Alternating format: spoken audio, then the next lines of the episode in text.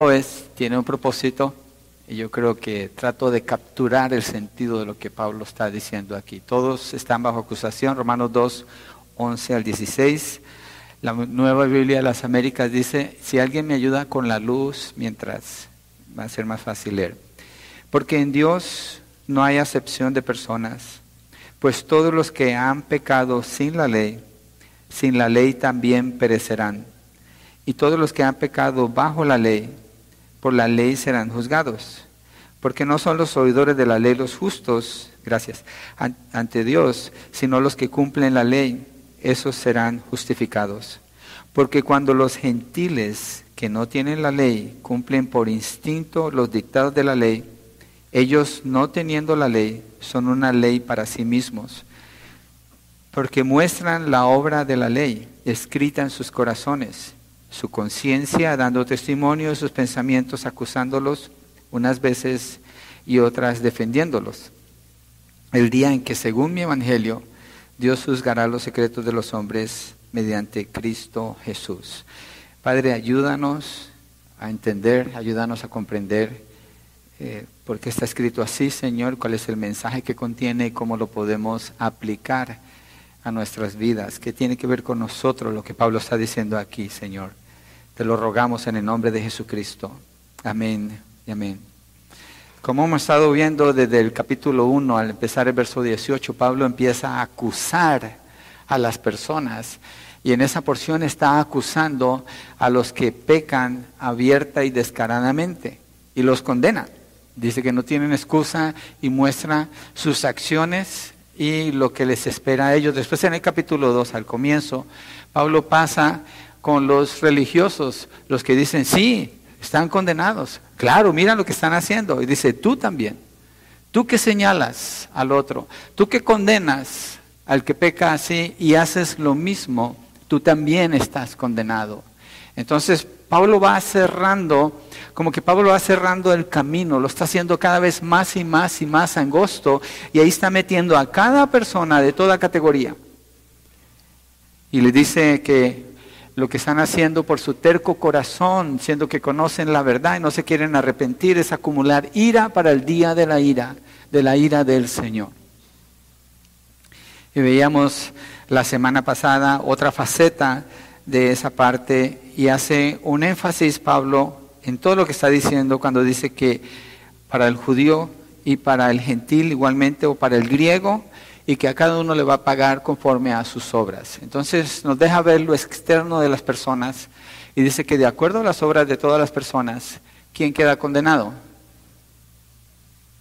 Ayúdenme, ¿quién queda condenado de acuerdo a sus obras? Todos. Pero ¿qué de la gente que dice, yo soy buena gente? Yo no soy un ladrón como aquel o no un criminal como aquel que está allá. ¿Qué de ellos? ¿Qué de los que dicen, yo vivo una vida buena? Pablo habla a los moralistas, a los que son rectos, limpios, ordenados, que viven una vida consciente de lo que es hacer bien a los demás dentro de su propio concepto de moralidad, y los acusa y dice, no tienen excusa delante de Dios, son culpables también. Porque toda persona que está separada de la gracia y de la bondad del Señor Jesucristo, de su obra, queda expuesta a la condenación, no importa lo que haga. No importa lo que haga, porque la única obra que el Señor acepta es la obra del Señor Jesucristo. Y hoy, en la porción que vamos a ver el día de hoy, Pablo todavía avanza más adentro. Todavía se mete donde va a quitar más oportunidad para decir, yo no soy culpable, y Pablo entra al corazón, entra a la conciencia, entra a los pensamientos, a la memoria y a las acciones que las personas toman o tomamos de manera automática basados en la ley que Dios ha puesto en el corazón de cada persona. Entonces esa es la porción que vamos a ver el día de hoy. Y el primer punto es la imparcialidad de Dios los condena, verso 11. Entonces vamos a hablar de pura condenación, no se preocupe, al, final no vamos a salir sin esperanza, porque la palabra del Señor no nos deja, primero nos va a poner contra la pared, pero después vamos a mirar la, la esperanza, la salida que Dios da. Entonces, primero, la imparcialidad de Dios los condena. Verso 11 dice, porque en Dios no hay acepción de personas. Hacer acepción de personas es el acto de preferir a una persona sobre otras, o sea, mostrar una preferencia. Ejemplo, cuando un maestro puede decir, oh, mi alumno favorito, o un sobrino dice, mi tío preferido, o un padre pudiera decir, mi hijo favorito, como lo, dijo, lo hizo Jacob con José, o en diferentes áreas. Hay una distinción de una cosa sobre las otras. Cuando dice que Dios no hace acepción de personas, se está refiriendo, eh, miremos en verso 9 y 10, para tomar de lo anterior, porque Pablo dice, porque en Dios no hay acepción de personas, y viene lo que dice anteriormente. Dice, habrá tribulación, angustia para toda alma humana que hace lo malo, malo, del judío primeramente y también del griego. Aquí no hay distinción. Pero gloria, honor y paz para todo el que hace lo bueno al judío primeramente, también al griego, porque en Dios no hay acepción de personas. Entonces, Pablo está mostrando como el juicio de Dios sobre todas las personas no tiene que ver con la persona, tiene que ver con la obra que Cristo ha hecho en esa persona o si no hay esa obra en esa persona. Y cuando está juzgando, el sentido de esta palabra de no hacer acepción de personas es como cuando un juez tiene una persona enfrente y la va a juzgar. No le mira a los ojos, no mira su cara. El juez mira la evidencia y da su veredicto y aunque la persona está llorando, da su veredicto, aunque la persona está rogando por misericordia, da su veredicto, aunque la persona está clamando para que le den otra oportunidad, él mira la evidencia, no la cara de la persona, sino la evidencia, eso es lo que tiene enfrente de él. Y el juez justo dice, eres culpable y estás condenado. Eso es un juicio sin hacer acepción de personas. Dios así obra, pero ¿por qué obra Dios así?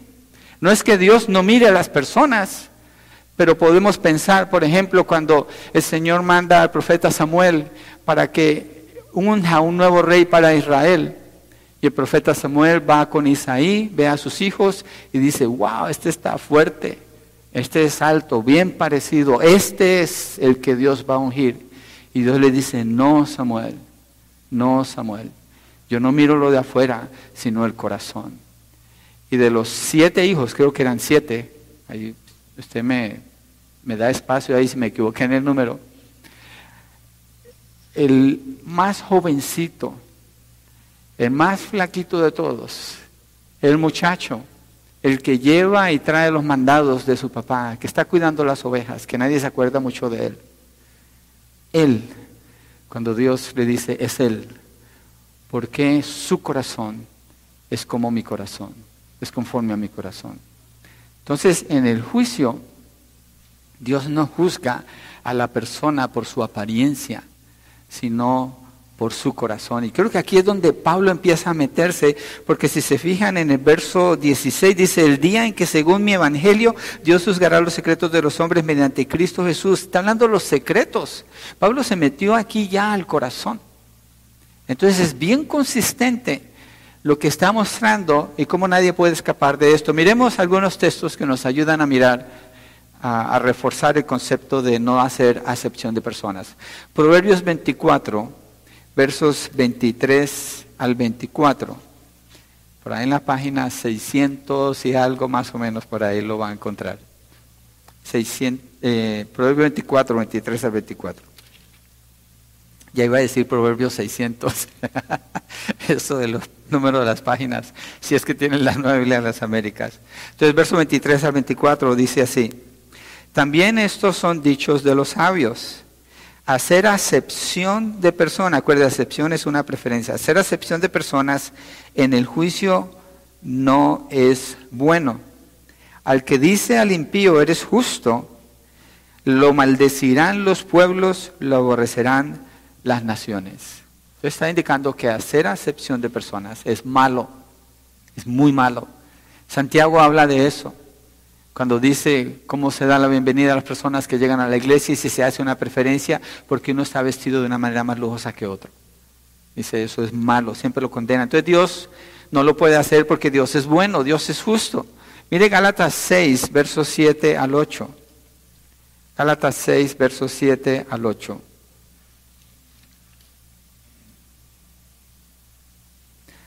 Dice así el apóstol Pablo, no se, no se, sí, verso 7, no se dejen engañar, de Dios nadie se burla, pues todo lo que el hombre siembre, eso también segará. Porque el que siembra para su propia carne, de la carne segará corrupción, pero el que siembra para el Espíritu, del Espíritu segará vida eterna. Está diciendo, no hay manera de dar alguna apariencia delante del Señor. Apliquémoslo un poquito a nosotros el día de hoy. Hace unos minutos estábamos cantando. Cantos que indican confianza en Dios, admiración en Dios. Uno de los cantos define el propósito por el cual vinimos hoy aquí. Y dice, vine a adorarte. Esa declaración tiene que estar consistente con el corazón, ¿cierto? Para el que lo está cantando con todo su corazón. Porque Dios está viendo lo que sucede allí. Y así es en todo. El Señor no hace acepción de personas. Para el Señor no existen clases, para el Señor no existe diferencia de educación, para el Señor no existe apariencia física, para el Señor no hay nada de eso en el sentido de cómo Él trata a las personas. Eh, eh, él no es afectado por eso, porque juzga a las personas sin mirar simplemente la cara, sino que Él ve el corazón.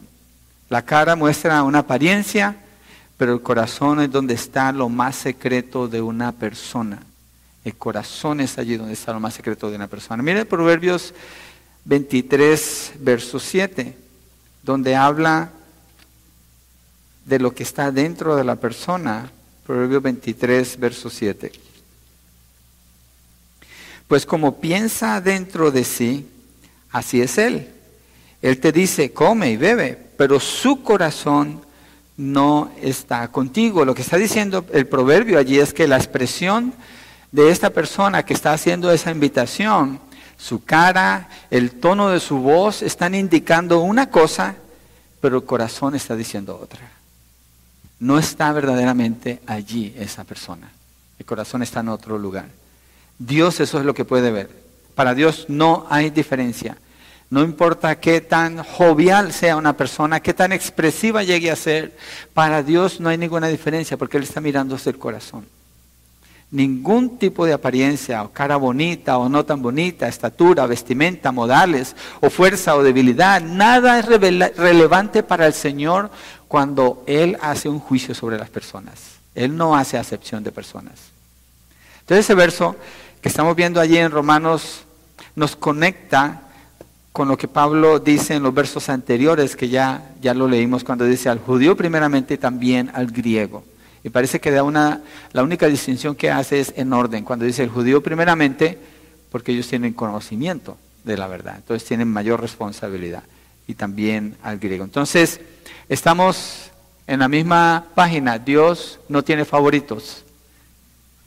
Entonces, ¿qué cuando dice a Esaú aborrecí? y a Jacob amé. Bueno, este es otro mensaje, dejémoslo allí, pero es bueno pensar en estas cosas. El punto es que Dios no hace acepción de personas. Eso tiene una explicación por qué dice así. Tiene que ver con la elección soberana de Dios. Entonces vamos al segundo punto. La ley los acusa. Versos 12 y 13.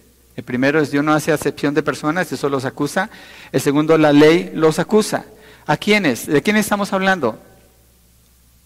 Pablo en esta porción, creo que no lo expliqué bien al principio, se está refiriendo a los gentiles, principalmente a los gentiles. Pero no es exclusivo de ellos, porque las cosas que Pablo menciona de las personas aquí incluye a todas las personas. Pero específicamente parece que su enfoque aquí son los gentiles. Acuérdense que al principio del capítulo 2 él acusó a los judíos, a los religiosos. Ahora se ha movido más a los gentiles. Verso 12 y 13 dice, pues todos los que han pecado sin la ley, sin la ley también perecerán, son gentiles. Todos los que han pecado bajo la ley, por la ley serán juzgados, estos son los judíos.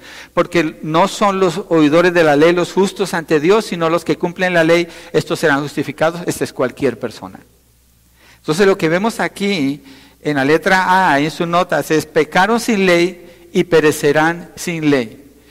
Y en la letra B dice, pecaron bajo la ley y serán juzgados por la ley. Entonces, si se fijan, nadie se escapa. Todos quedan acusados.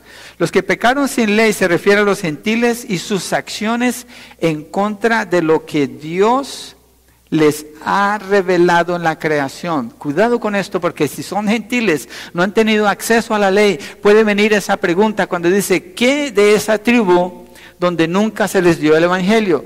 ¿Qué de ese lugar donde las personas no escucharon la palabra del Señor? Pablo está tratando con ellos aquí y lo está explicando. Dice, vivieron sin la ley, perecerán sin la ley. No dice que tendrán salvación, dice que perecerán. ¿Pero por qué? ¿Por qué van a perecer? Porque sus acciones no fueran pecado si no tuvieran conocimiento de Dios. El conocimiento que Dios ha revelado de manera general y natural a toda la humanidad condena a las personas. Las condena. Salmo 19, verso 1 al 4. Miremos rápidamente. Salmo 19, verso 1 al 4. O sea, Delante de Dios no existen personas inocentes. Tenemos que partir de allí. No hay personas inocentes. No hay personas justas. El único justo es Dios. Entonces, si dice los que viven sin la ley, pecaron y perecen sin la ley, cuando dice que pecaron, pecaron, ¿qué indica? Cuando dice pecaron, si no tienen ley, ofendieron a Dios. Eso es lo que está indicando. Ofendieron a Dios. ¿Cómo ofendieron a Dios? Ofendiendo a otra persona, no haciendo lo que Dios espera de, las personas en el trato unos con otros o en el trato hacia Él. Miremos el conocimiento que Dios ha revelado en el capítulo 19 de Salmos. Los cielos proclaman la gloria de Dios. El tan solo mirar el firmamento está declarando la gloria de Dios. El firmamento anuncia la obra de sus manos, todo apunta a Él. Un día transmite el mensaje a otro día, una noche a la otra noche revela sabiduría, no hay mensaje, no hay palabras, no se oye su voz, pero por toda la tierra salió su voz y hasta los confines del mundo sus palabras en ellos Dios puso una tienda para el sol. Y empieza a hablar del sol. Déjeme leer lo del sol, verso 5. Y este, como un esposo que sale de su alcoba, se regocija como hombre fuerte al correr su carrera. De un extremo de los cielos es su salida y su curso hasta el otro extremo de ellos. Y no hay nada que se esconda de su calor. Ayer lo experimentamos, ¿cierto? Estaba hablando con Juan Carlos que fue a Washington, que es más fresco, y estaba, ¿cuánto? Ciento, 112. Ah, Juan Carlos se llevó el calor para allá de seguro. el punto es que donde quiera que estemos, se siente el efecto del sol. Y David está usando un ejemplo. ¿Se acuerdan una vez que vimos aquí una ilustración del tamaño del sol?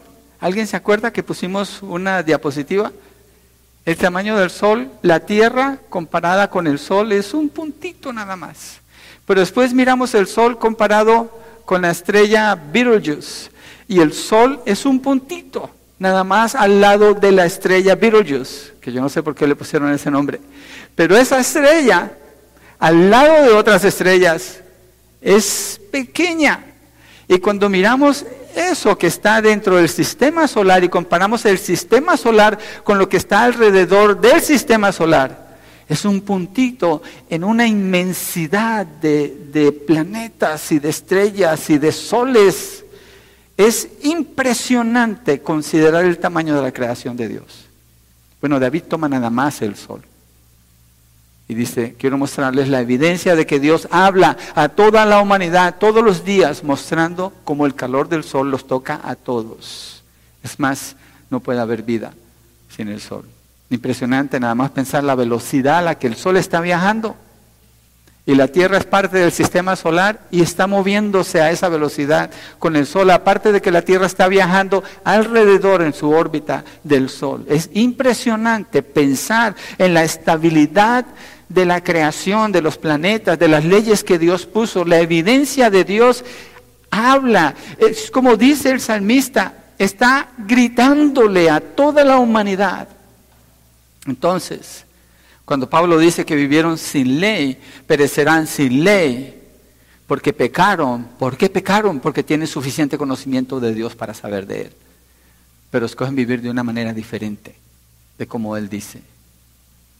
Están, son culpables. Miremos un texto más que más reciente, que hemos visto juntos, Romanos 1, 18 al 21. Romanos 1, versos 18 al 21.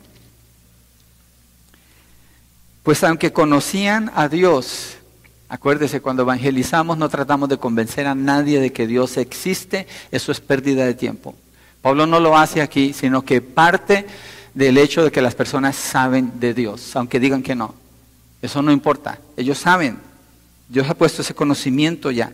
Pues aunque conocían a Dios, no lo honraron como a Dios ni le dieron gracias, sino que se hicieron vanos en sus razonamientos y su necio corazón fue entenebrecido. Profesando ser sabios se volvieron necios y cambiaron la gloria del Dios incorruptible por una imagen en forma de hombre corruptible, de aves, de cuadrúpedos, de cuadrúpedos y de reptiles.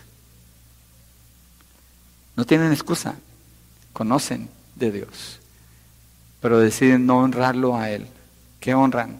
La creación y terminan, imagínense la ilustración que acabo de dar, de dar del firmamento. El tamaño de la tierra frente a todo el firmamento es impercibible si, si pudiéramos ver todo el firmamento a la vez, no se pudiera notar. Y el ser humano toma dentro de ese punto diminuto algo tan diminuto como una criatura y eso es lo que adora o termina adorándose a sí mismo. Eso muestra la perversión en el corazón del hombre ante la evidencia de quién es Dios y tomar esa postura. Son acusados. No tienen excusa delante del Señor y perecerán.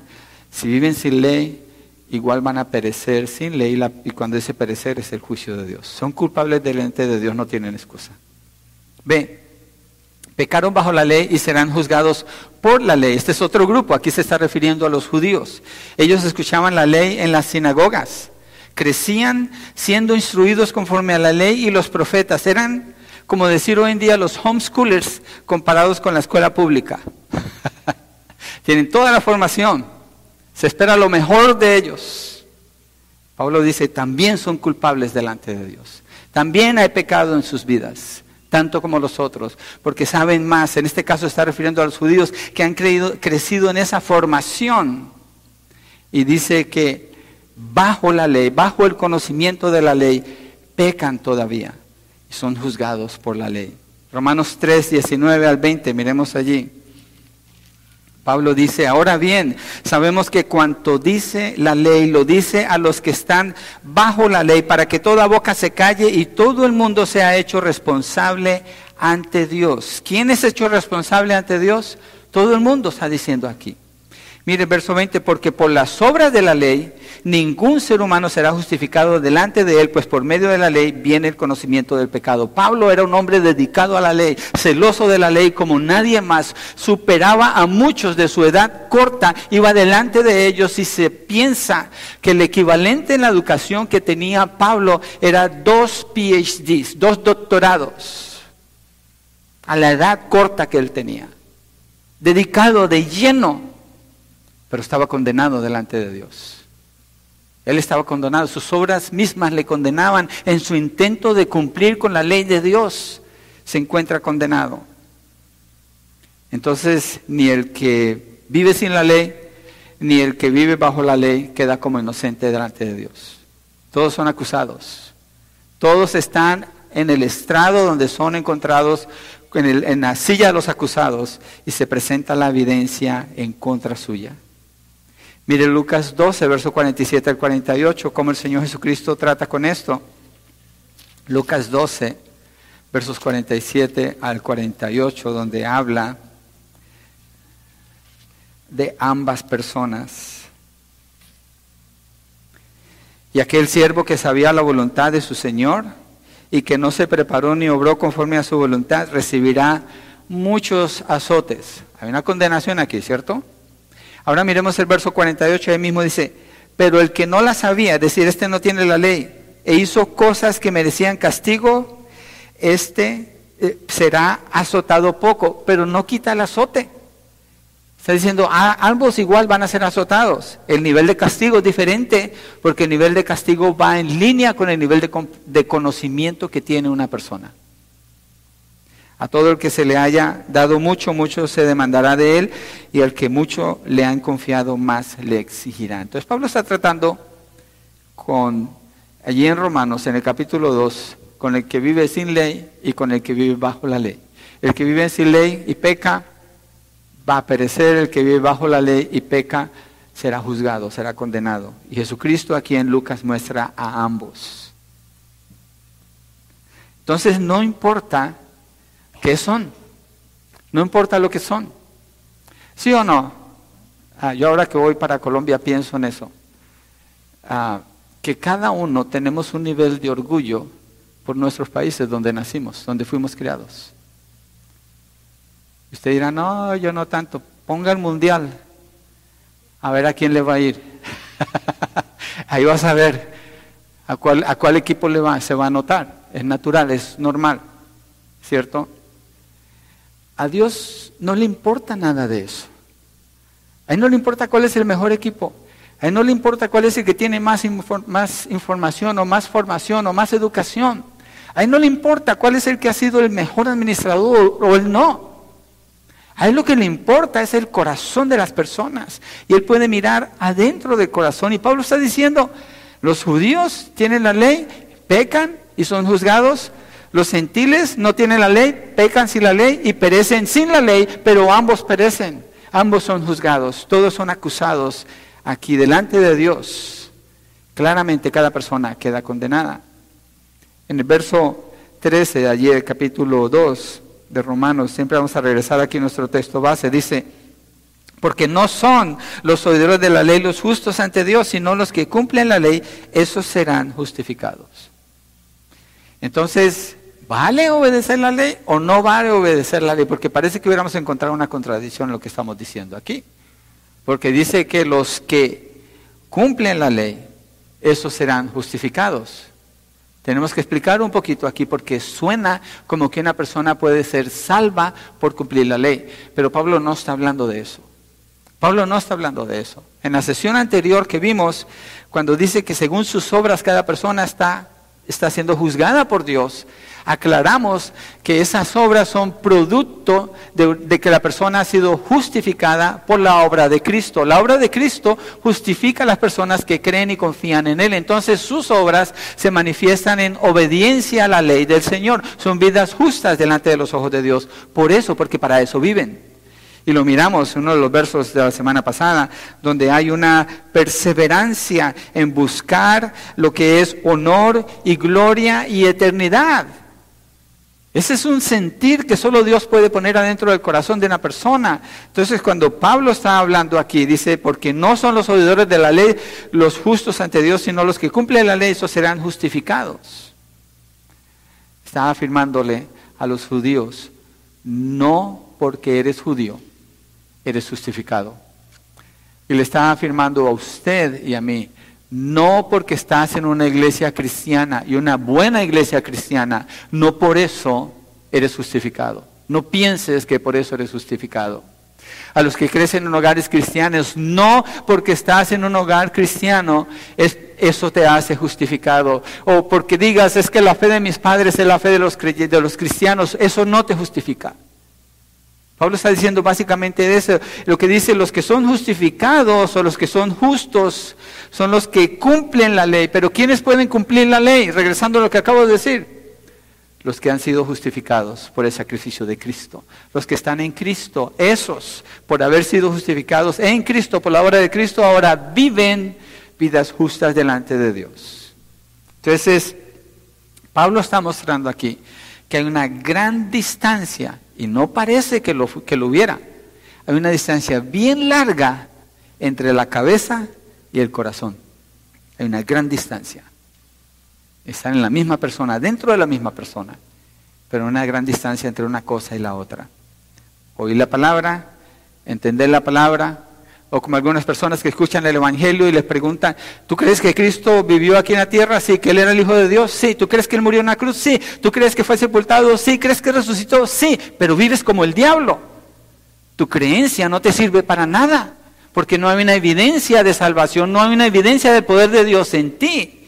Entonces Pablo está diciendo, no es el que conoce la ley, no es el que entiende intelectualmente las verdades del cristianismo, sino el que vive obedeciendo lo que la palabra de Dios dice, porque ya es salvo, el poder de Dios ya está en él.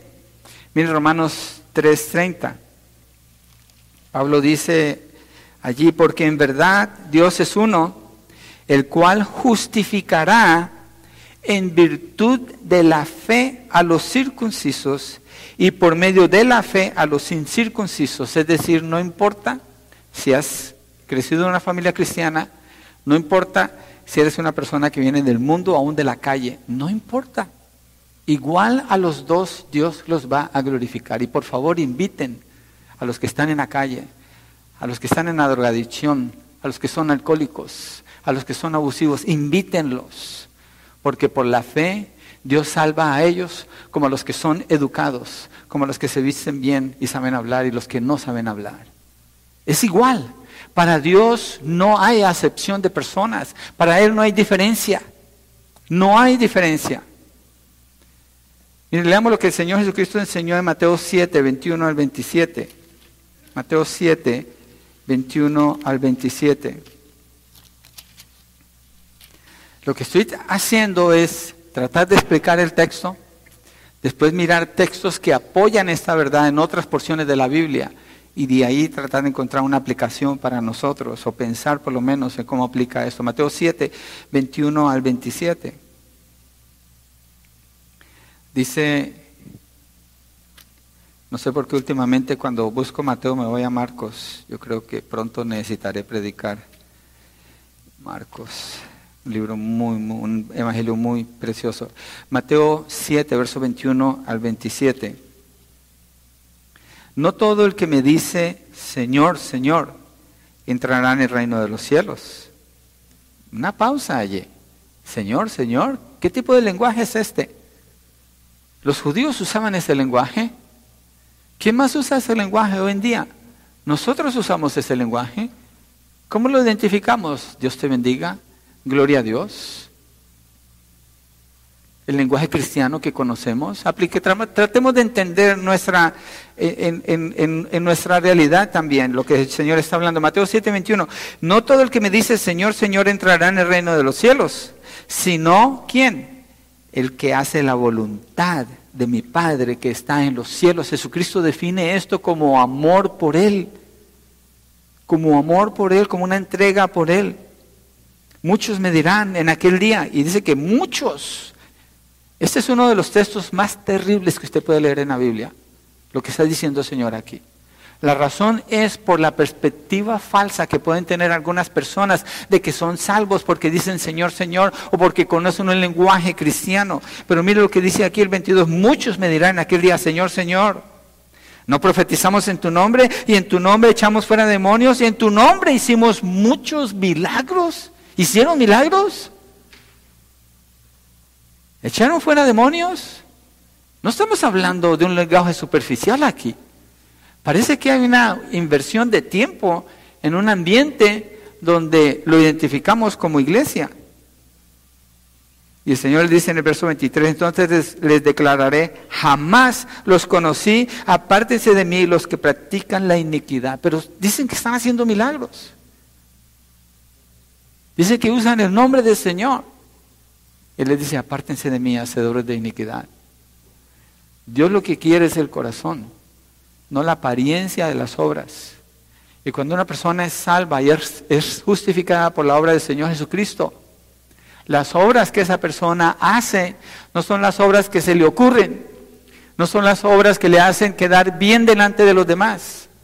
Dios no la salvó para que se parezca a los demás que se sientan con usted. Dios le salvó para que se parezca a Cristo. Y lo que Cristo hacía con su vida eran las obras que el Padre le decía a él que hiciera. Pablo habla de esto en Efesios capítulo 2, verso 10, cuando dice que nos salvó para que anduviéramos en obras, las cuales Él preparó para que anduviéramos en ellas. Las preparó cuando? De antemano. Entonces el creyente que es verdadero creyente en Cristo Jesús, conoce la voluntad del Señor, entiende la palabra del Señor, vive por ella, entiende el propósito del Señor y su voluntad y se mueve lo que Dios le pide que haga, no lo que a él se le ocurre. Entonces las obras al final son las obras que Dios diseñó para que Él hiciera. Por eso Jesucristo está hablando hacia aquí. Y por eso Pablo habla así en Romanos capítulo 2. El que peca sin la ley, perece sin la ley. El que peca bajo la ley es condenado bajo la ley. ¿Por qué? ¿Cuál es la característica de estas dos personas? El pecado. ¿De qué está hablando Pablo? De una vida de pecado, aunque tenga una apariencia de bondad. De eso es lo que él está hablando. Y así se, se sigue moviendo. Por eso dice en el verso 13, no son los oidores de la ley los justos, sino los que cumplen la ley. Y solamente pueden cumplir la ley quienes? Los que verdaderamente están en Cristo. No los que están en la religión cristiana o en la religión que sea que estén, o en el concepto que tengan de la vida. Solamente los que están en Cristo. Entonces Dios no tiene preferencia con las personas y todos son hallados culpables delante de Dios. Punto 3. Ahora miremos, o sea, cuando Dios no hace acepción de personas, eso acusa a las personas, ¿cierto? La apariencia de las personas las va a acusar porque Dios mira ese corazón. Ahora miremos testigos que los acusan. O sea, se está poniendo cada vez más apretado el asunto, en la manera como Pablo está escribiendo aquí. Ahora él presenta tres testigos que acusan a las personas y los presentan como culpables delante de Dios. Eso lo vamos a ver en versos 14 y 15. Pero los gentiles no tienen la ley y pensaríamos que no tienen manera alguna de hacerlo bueno, ¿cierto? Partamos de allí. Quiero hacer un comentario antes de entrar a leer el texto. Porque hablamos de los gentiles que están sin ley, los judíos que están bajo la ley. Entonces, diríamos a este punto, los gentiles no tienen ley. Entonces, ¿Cómo van a saber hacerlo bueno si no tienen ley? No están bajo la ley. Están aparentemente separados del conocimiento de toda verdad. Así los miraban los judíos a ellos. Y les decían, los gentiles igual, eh, decir gentil para un judío significaba pecadores, los pecadores. Así se referían a ellos. Y una pregunta lógica que pudiera surgir en este punto es, pero si los gentiles no tienen ley, entonces ¿por qué van a ser juzgados por Dios? ¿No sería algo injusto de parte del Señor decir que una persona no está bajo la ley y termina pereciendo porque no está bajo la ley? ¿Cierto? Como que nos pone a pensar un poquito acerca de cómo es Dios. Lo que nos protege en el pensamiento es saber que Dios no hace acepción de personas partiendo de allí. Moviéndonos a la declaración que dice que Dios ha revelado su gloria a través de la creación a toda la humanidad. Eso es lo que es el conocimiento natural o general que Dios permite que la humanidad tenga de Él. Entonces no hay nadie sin excusa. Mire, es como decir que usted va conduciendo en una zona residencial. No estoy diciendo la velocidad, pero yo sé que a nuestra mente más o menos viene un número, o por lo menos un concepto. Va conduciendo una zona residencial y usted va a 50 millas por hora.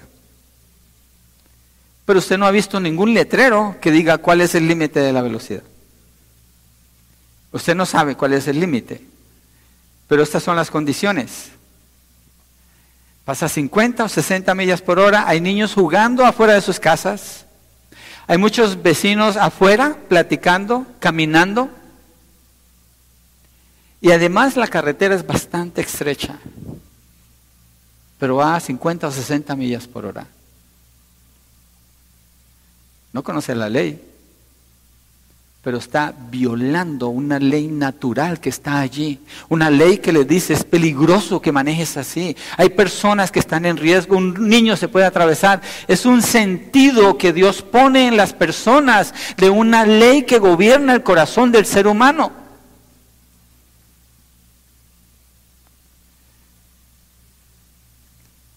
Pero como no conocía la ley, entonces está bien que haya pasado a esa velocidad. ¿Quién de nosotros diríamos que está bien? Y le diríamos, hazlo otra vez y otra vez. ¿Cierto que hay un sentido de justicia en nosotros? Hay un sentido de justicia en todos nosotros. Pablo dice en el verso 14, vamos, vámonos allí en Romanos 2, verso 14. Porque cuando los gentiles, y Pablo lo está poniendo al revés del ejemplo que yo di, porque cuando los gentiles que no tienen la ley cumplen por instinto los dictados de la ley, ellos no teniendo la ley son una ley para sí mismos. Yo les hablé a ustedes como si ustedes fueran gentiles y yo también. No mencioné el límite de velocidad, pero lo que quise demostrar es que hay un sentido de ley en nosotros, aunque no lo hayamos mencionado. Hay un sentido de orden, hay un sentido de lo que es justo y lo que es bueno en cada persona. Pablo dice, aunque los gentiles no tienen la ley, cumplen por instinto los dictados de la ley, los cumplen. Los dictados de la ley, ¿cuál ley? Si ellos no tienen la ley, la ley que Dios puso dentro de cada persona, porque Dios creó a cada persona a su imagen y semejanza, y aunque esa em, imagen está borrosa por causa del pecado, todavía está allí y se manifiesta en la manera como las personas perciben su alrededor. Entonces esta persona, bajo las mismas circunstancias, sin ver el letrero, decide manejar a 25 millas por hora en la misma calle, porque nota a los niños, porque se da cuenta que los adultos están afuera platicando, caminando, y porque ve que la carretera es bastante angosta en medio de las casas. Empieza a cumplir la ley, porque tiene un sentido interno de lo que es la ley. Ve lo que es mejor para todos. Yo sé que hay excepciones a esto, hay gente que no le importa, pero no es la norma. No es la norma. Y es a lo que Pablo se refiere, que aunque no tienen una ley escrita en tablas o pergaminos, la tienen escrita en sus corazones. Lo que está dejando ver es la imagen de Dios en el hombre. Eso es lo que está mostrando Pablo aquí. Hay personas que no aman a Dios, no le sirven a Dios, no les importa pero tienen principios morales bajo los cuales se rigen, viven vidas ordenadas, hacen buenas obras, son ejemplares en la comunidad. Aunque ninguna de sus obras en realidad las pueden hacer para honrar a Dios y aún sus propias obras de bondad que vienen de esa ley natural que Dios ha puesto en el corazón, los condenan. Los condenan porque no las pueden hacer para Dios. El punto que Pablo hace es, no hay persona que no esté acusada. Reconocen un código moral. Es como cuando alguien es acusado, mire, alguien es acusado de una injusticia y la otra persona responde mostrándole una inmoralidad al que le está acusando. ¿De dónde saca ese sentido de rectitud de repente? Cuando es la persona que hizo lo malo, la primera que están acusando. O cuando dice, hey, yo te compartí, ahora tú comparte conmigo. Eso es un sentido de justicia y de equidad, el que está hablando allí. Es un sentido de lo que es correcto. Las sociedades en todas partes del mundo, sin excepción, tienen leyes que los gobiernan y condenan, ¿qué cosas? Condenan el homicidio, condenan el robo, condenan lo que es injusto. ¿De dónde sacan esas leyes? Es la evidencia de que Dios ha puesto su ley en el corazón de las personas. Es la evidencia. Todas las personas, sin importar su trasfondo, tienen un código moral que reconocen. Es lo que Pablo quiere decir cuando está diciendo, ellos no teniendo ley son una ley para sí mismos, allí en el verso 14. ¿Estamos de acuerdo con esto? Donde quiera que viajamos, donde quiera que miramos, vamos a notar esto. Se va a notar. Y Pablo, Pablo continúa elaborando y nos lleva a ver cómo este comportamiento de realidad es evidencia en la contra de ellos. Diríamos, pero ¿cómo le vamos a hacer a la gente que no sean buenos? No, es que está mostrando bondad porque están entendiendo una ley que hay en ellos y eso los acusa. Eso los acusa porque no lo están haciendo para Dios. Los acusa porque muestra que tienen conocimiento de lo que es recto, de lo que es verdadero. Mire, James Montgomery Boyce presenta a estos testigos. Ahorita vamos a meter ya en los testigos que acusan a las personas. Son tres testigos que se levantan contra las personas. El primero, la letra A, es la conducta, que se refiere a lo que acabo de explicar en el verso 15 de Romanos 2, la primera parte. Porque muestran la obra de la ley escrita en dónde? En sus corazones. No la tienen en su celular, no la tienen en un libro, la tienen en sus corazones. Esa es la ley moral que es universal entre todos. ¿Y cómo opera? De acuerdo a las decisiones que cada uno quiere tomar. El problema es que cuando hacen el bien, muchas veces también escogen hacer mal. Y no solo eso, sino que todas las veces por haber rechazado a Dios, sus obras los condenan. Entonces su conducta demuestra que pudieran vivir vidas buenas, pero escogen vivir vidas egoístas. Aún muchas de las obras buenas, la motivación en el corazón, como hacen muchos artistas conocidos. Hacen conciertos donde su nombre está bien grande para recoger fondos para mandarle a los pobres cuando ellos son dueños de millones de dólares y pudieran haber donado un millón de dólares sin hacer todo ese show. ¿Cuál es el, cuál es el sentir en el corazón? Los juzga y los condena. Aquí es donde también podemos ver cómo la teoría crítica de la raza, Critical Race Theory, que es muy común, ya está metido en las escuelas, está en el gobierno y está en todas partes del mundo, es una farsa, porque llama a una raza como malvada y a las otras como víctimas. La maldad está en todas las personas. Quienes conociendo el bien, conociendo el bien no lo hacen, sino que suprimen la verdad y se pierden en sus necios razonamientos. No importa la raza, la cultura o el trasfondo, hay un sentido general de valor por la vida en las personas, por lo que es justo y por lo que no es justo. Cuando protestan, cuando dicen es not fair, no es justo, ese sentido ya lo tienen allí aunque ahora lo han volteado muchas cosas al revés. Sus mismas objeciones a lo que llaman injusto es prueba de que esta ley está dentro de ellos, es la evidencia de la imagen de Dios en sus vidas. Entonces, la ley de la naturaleza los expone como personas sin excusa, pues su conducta los delata. Su conducta los está acusando. Ese es el primer testigo contra ellos. El segundo es la conciencia, letra B. Verso 15 dice su conciencia dando testimonio. La conciencia, y puse la definición allí en las notas, es un conocimiento que va junto con o compartido con la persona, es decir, es parte de la persona, es parte integral del ser humano, la conciencia. Es ese sentido interno que cada individuo tiene de lo bueno y de lo malo.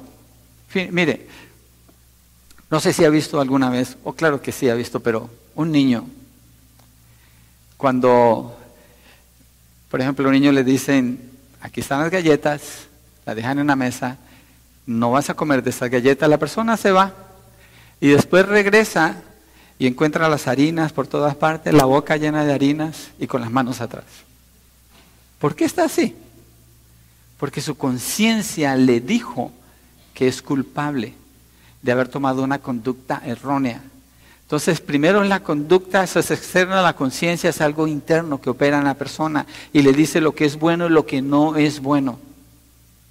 Entonces, es ese sentido interno que cada individuo tiene de lo bueno y de lo malo, su conocimiento moral en cierta medida que ha sido impartido divinamente manifestado en su capacidad de pronunciar juicio sobre sí mismo, es decir, sobre sus pensamientos, sobre sus actitudes, sobre sus palabras y sobre sus hechos, sean pasados, presentes o propuestos para el futuro.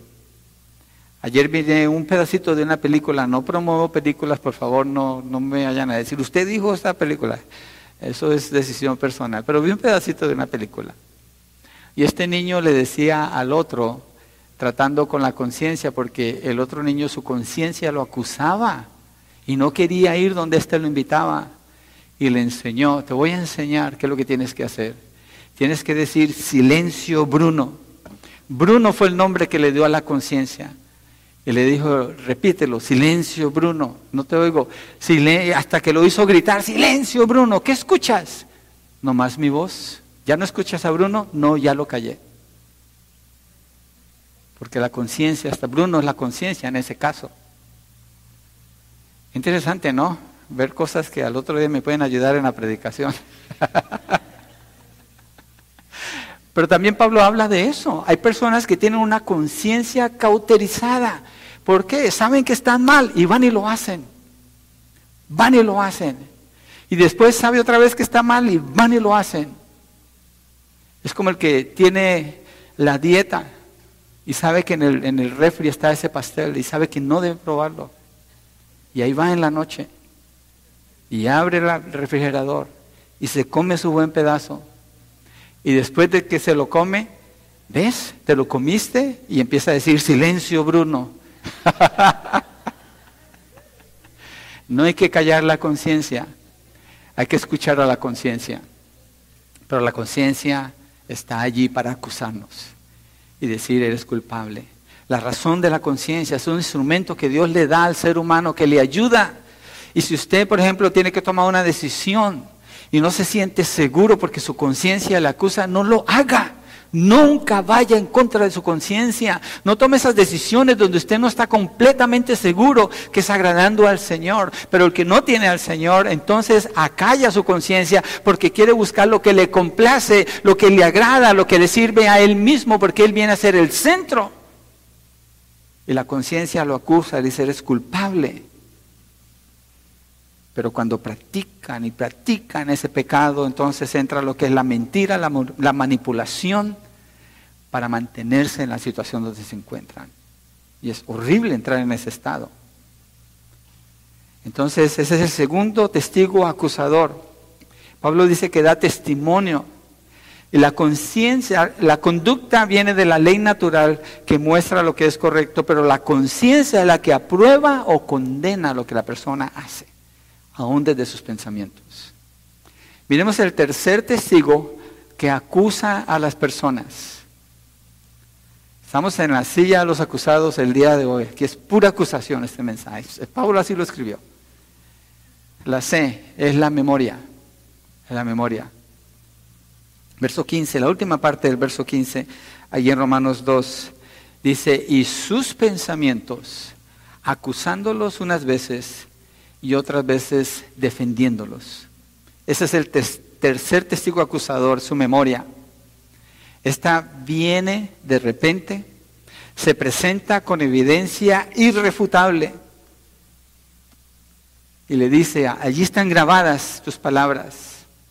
Estas son las imágenes de lo que tú viste. Esta es la evidencia de lo que tú hiciste. Y la persona sabe, porque sabe, está grabado en su memoria y no lo puede quitar de allí.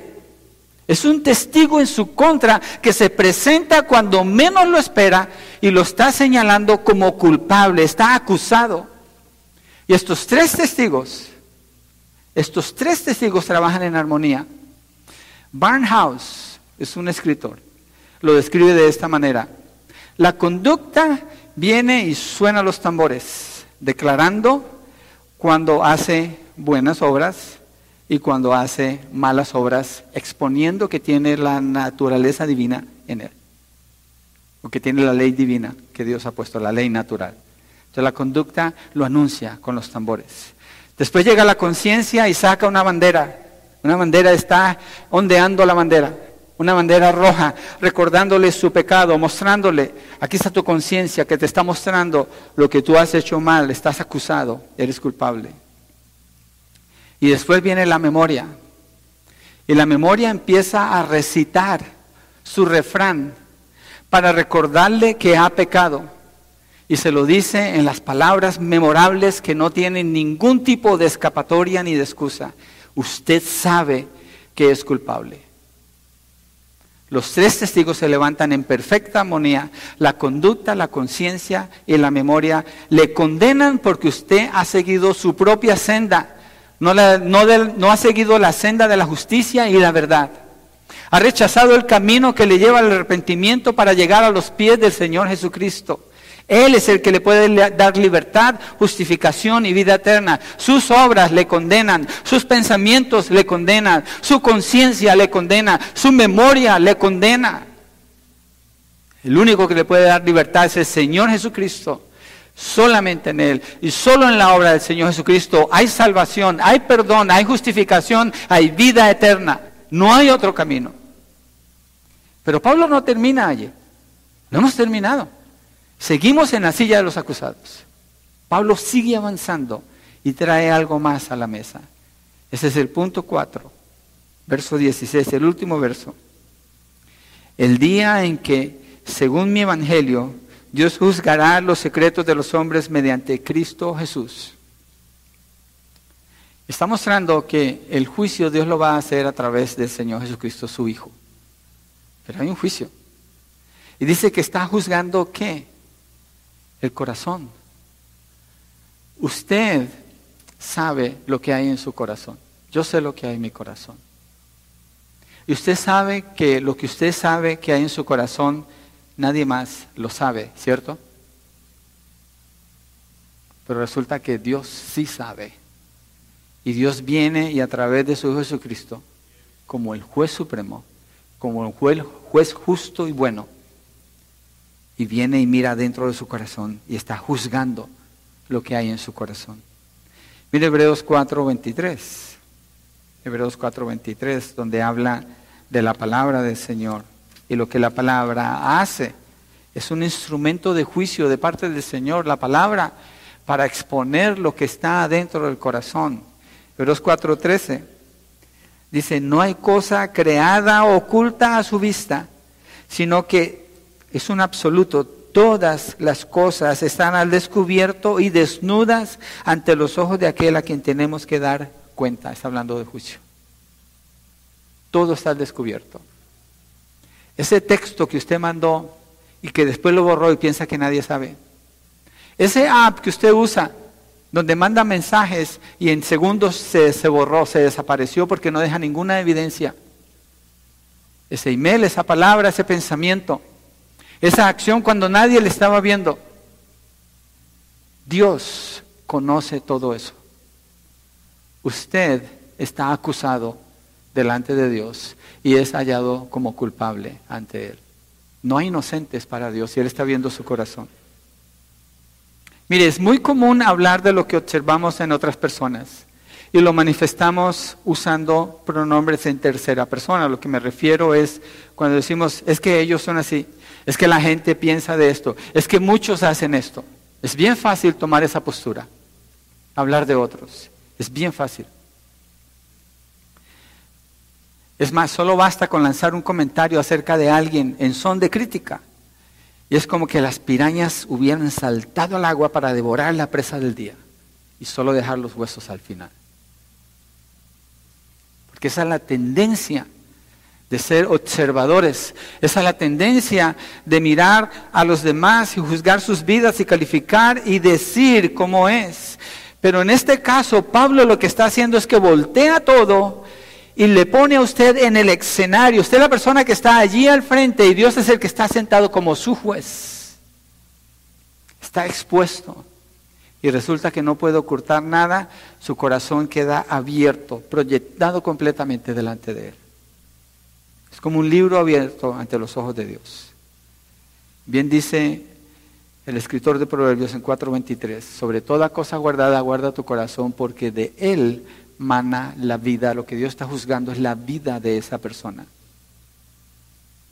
Lucas 8:17 afirma que no hay nada oculto delante del Señor. Dios juzgará los secretos de los hombres mediante Cristo Jesús. En Hechos 17, 31, Pablo dice, porque Él ha establecido un día en el cual juzgará al mundo en justicia por medio de un hombre a, a quien Él ha designado, habiendo presentado pruebas a todos los hombres cuando lo resucitó de entre los muertos, Jesucristo. ¿Y por qué Jesucristo es el juez? ¿Y por qué Jesucristo es el juez justo y el juez perfecto? Porque nadie que va a estar delante del Señor le va a poder decir, tú no entiendes lo que yo pasé. Tú no entiendes la niñez. Tú no comprendes el abuso del que fui víctima. Nadie le va a poder decir al Señor, porque el Señor Jesucristo, Él mismo experimentó el sufrimiento, nació como un bebé plenamente humano, experimentó todo el proceso del desarrollo de una persona, del maltrato y de la injusticia que vio a su alrededor, al punto de que fue condenado basado en falsas acusaciones.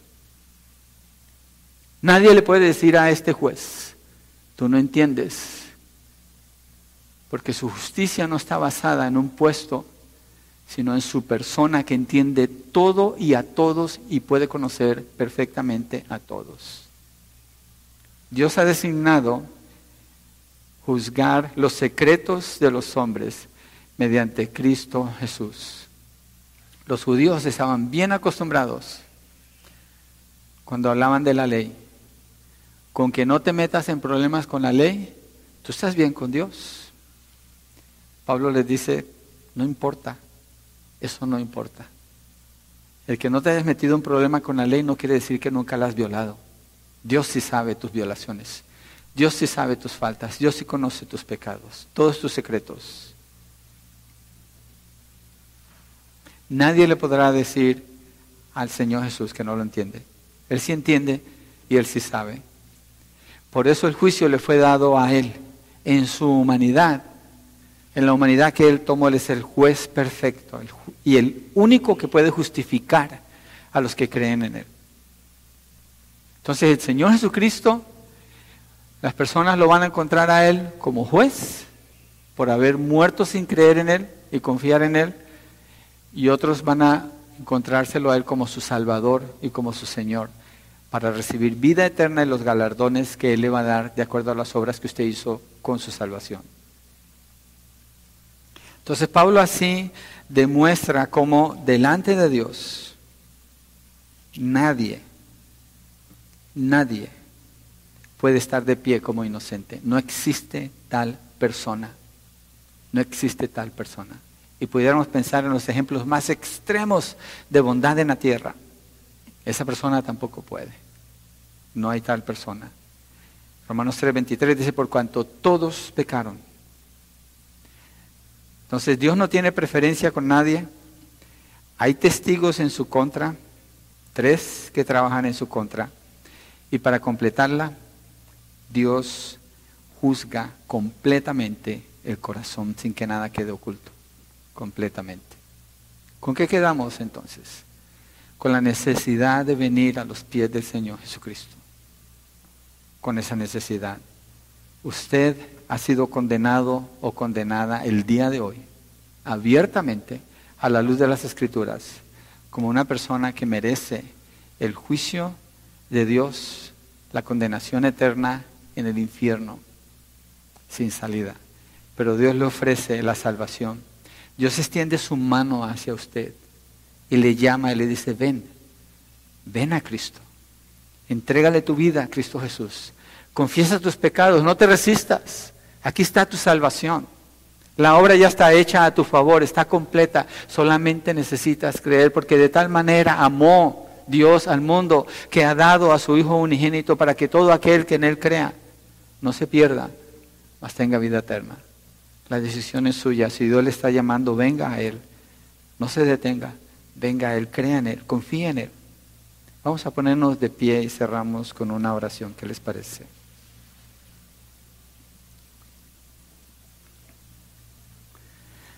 Señor, gracias por lo que estamos estudiando, lo que escribió el apóstol Pablo.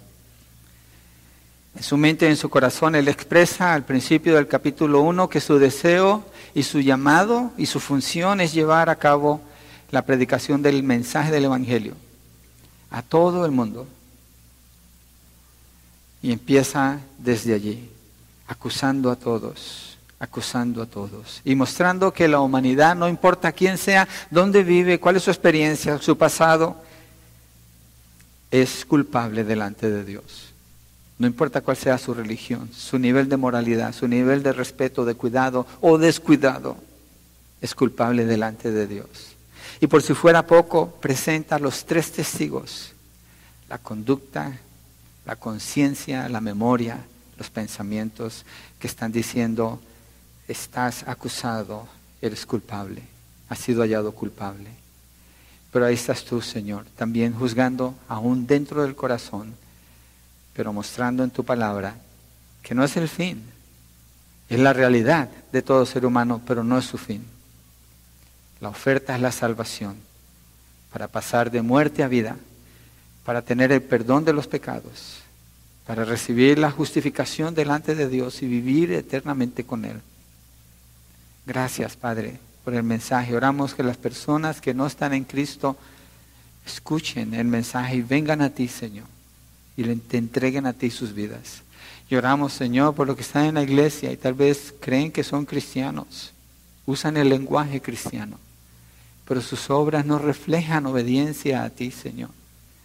Que tengas compasión, les permitas el arrepentimiento para que vengan a ti. Lloramos por los que ya están en la fe, Señor. Que recordemos de dónde, de dónde nos has sacado tú, Señor. De lo que significa servirte a ti, la necesidad de llevar el, el Evangelio a toda criatura porque tú no haces distinción de personas. Todos deberían estar aquí, no importa de dónde son o cómo son o cómo hablan o cómo se ven. Todos deberían estar escuchando. Gracias Padre, te bendecimos y a ti te damos, oh Dios, toda la gloria y la honra en el nombre de Jesucristo. Amén y amén.